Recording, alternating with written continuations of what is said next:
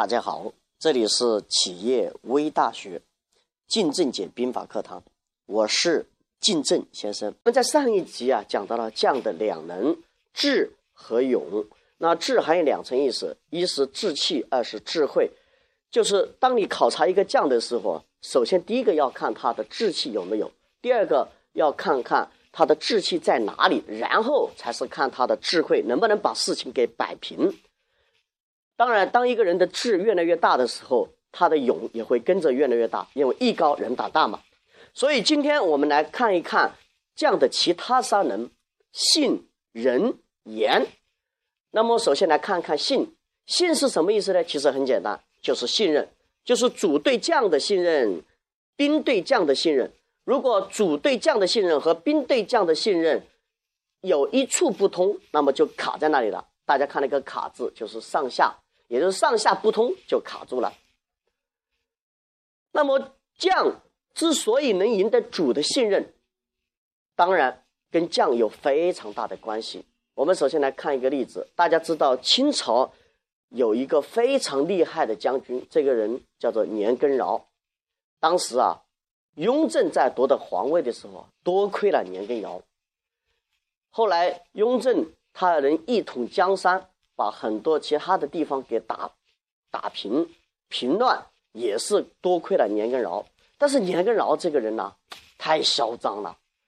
据说啊，有一次年羹尧打仗回来之后，雍正非常高兴，跑过去阅兵。因为那个天气很热嘛，那个很多将士啊都戴着这个帽子在那里站在那个笔挺笔挺站在那里，英勇的很。当时那个太阳很大。很热，汗流浃背，康呃雍正呐就非常的心疼这些将士，于是就下一个令，呃，同志们，同志们啊，把你们的这个帽子拿下来啊！天气这么大，咦，结果喊了一声，没有人应答，于是雍正以为大家没有听到，于是就再喊了一声啊，同志们，同志们啊，把这个帽子拿下来，天气很热啊！结果再说了一声的时候，大家还是没动。这个时候，雍正就纳闷了：难道大家都没有听到吗？还是热昏了、热糊了图？年羹尧看到这个地方，哼哼，冷笑了一声，把手一举：“各位将士听令，把你的帽子拿下来！”咚咚咚咚咚，大家把所有的帽子都拿下来了。雍正这一看。哎呀，我的个妈呀！倒吸了一口冷气，这还了得？三军将士都不听我的，只听他年羹尧的，立马脸色就青了。回去之后就把年羹尧给办了。大家看看，将能而军不御者胜，才是五胜当中的一胜啊！如果一个将没办法赢得主的信任，那是非常非常危险的。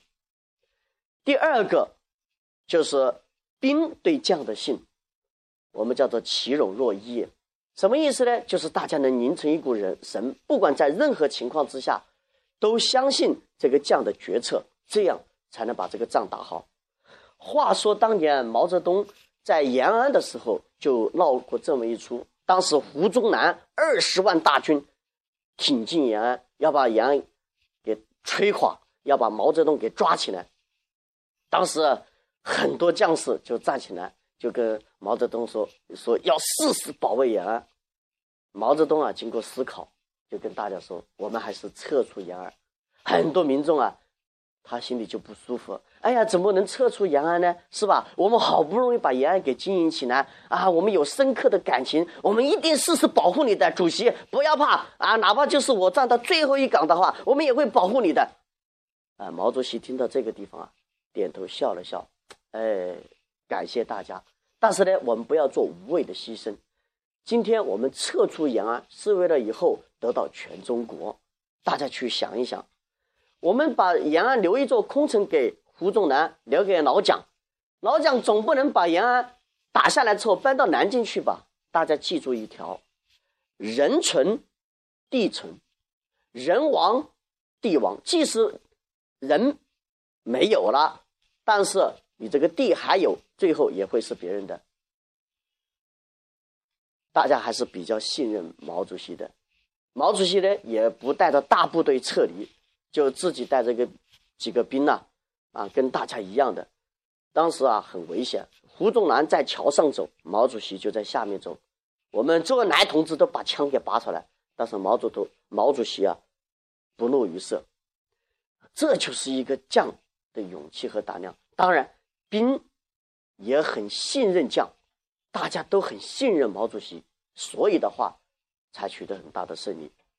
所以这是关于信这一块。如果一个将他如果失信了，基本上没戏了。第二个，我们来看一下人。人在《孙子兵法》里面主要有两块，第一块讲的是视足如婴儿，第二块讲做的是视足如爱子。哎，这两个比喻非常有意思。婴儿，什么是婴儿？大家有没有抱过婴儿？大家有没有带过婴儿？带婴儿啊，其中体现一个就是耐心。你看，一会儿哭一会儿闹，晚上还没让你觉睡。很多人就很烦呐。实际上带兵也是一样的。为什么？你你你会觉得他好笨呐？这个也不会，那个也不会，甚至有时候烦死个人。这时候就体现出耐心。其中有一句话是这样讲的：你对未来有多大的耐心，啊不，你对未来有多大的信心，你就对现在有多大耐心。同样的话，因为婴儿啊，他是承载着希望的。你对这个婴儿的未来有多大的信心，你对他就有多大的耐心。我们很多这样啊，实际上在这一块就做的不是太好。举个例子，大家知道曹操这个人，其实曹操这个人心胸还是，呃，比较狭窄的。他下面有一个人呢，叫做杨修。杨修这个人非常的厉害。大家看《三国演义》对杨修的描述，他是这样描述的：，就是聪明杨德祖，世代张观音，胸中锦绣走，呃，这个笔下龙蛇走，胸中锦绣成。你看多厉害！这个杨修啊，当时这个人有点太傲了，总是喜欢把曹操的心里的话讲出来。曹操的心里有时候有点不爽，经过想的跟杨修是一样的，但是我怎么能会被你一猜到心思呢？啪，把他拖出去给斩了，对吧？大家都学过课文，有一个著名的故事叫做杨修之死，激乐激乐的故事就是从那里来的。第二个呢，就是士卒如爱子，爱子体现在哪里呢？体现在成就下属、教育下属上面。这里面有一个典范，这个人叫做曾国藩。曾国藩被誉为近代历史上的一代圣贤，很了不得。大家看一下，其实曾国藩啊，小时候啊，其实他是很不聪明的，天资不聪明。但是这个人有一个特点，这个人有一个什么特点呢？就是他知道人呐。最好的方式就是改变自己，修身。只有自己自己去救自己，才能赢得别人的尊重。所以啊，尽管他天资不够聪明，但是三十年下来就成了一代大儒了。那么曾国藩下面是有很多的大将的，大家看一下左宗棠啊、李鸿章啊等等等等，基本上都是出自于他的门下。他就非常的注意属下的培养，他不但识将。更重要的是，还帮助他们，让他们有很好的前途。你看李鸿章，你看左宗棠，都是他下面的，但是他并没有去压制他们，纷纷让贤，给他们更好的前程。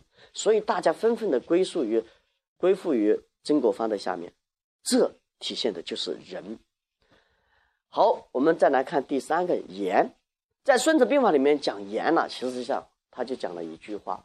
啊，也就是法令者，叫做令素行以教其民，则民服；令素行以教其民，则民服。哎，这很关键喽。什么意思呢？他就讲一个将啊，一定要以身作则，你不能说自己在这里吃香的喝辣的啊，吃的不一样的极好，然后在下面的人的话要节约呀，要干什么的，而自己带头这个。违反制度，然后要下面的人去遵守制度，大家怎么会相信你呢？对不对？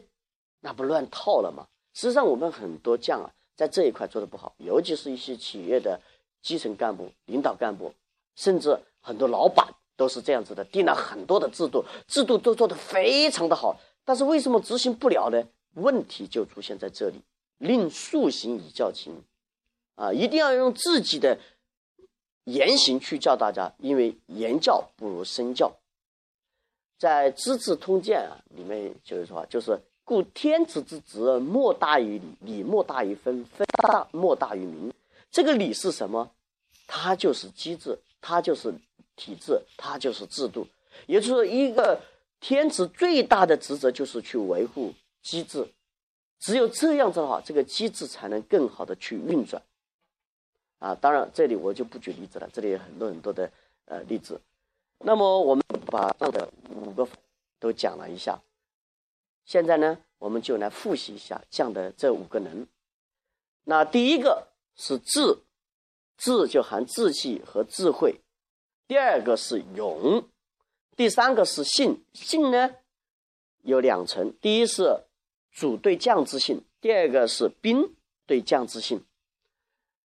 好，第三个我们讲了仁，仁有两层：第一层是婴儿，主要体现的是耐心。第二个是爱字，主要体现的是成就属下，帮助属下，教育属下。第五一个，我们就讲的是言，言主要是体现在令树行和以身作则上面。好，今天我们的学习就到这里了。这里是进正讲坛兵法之音早间进正论兵法栏目，欢迎大家搜索微信订阅号“进正讲坛”。订阅获得所有商解兵法的学习材料。我是主持人进正先生，下次再见。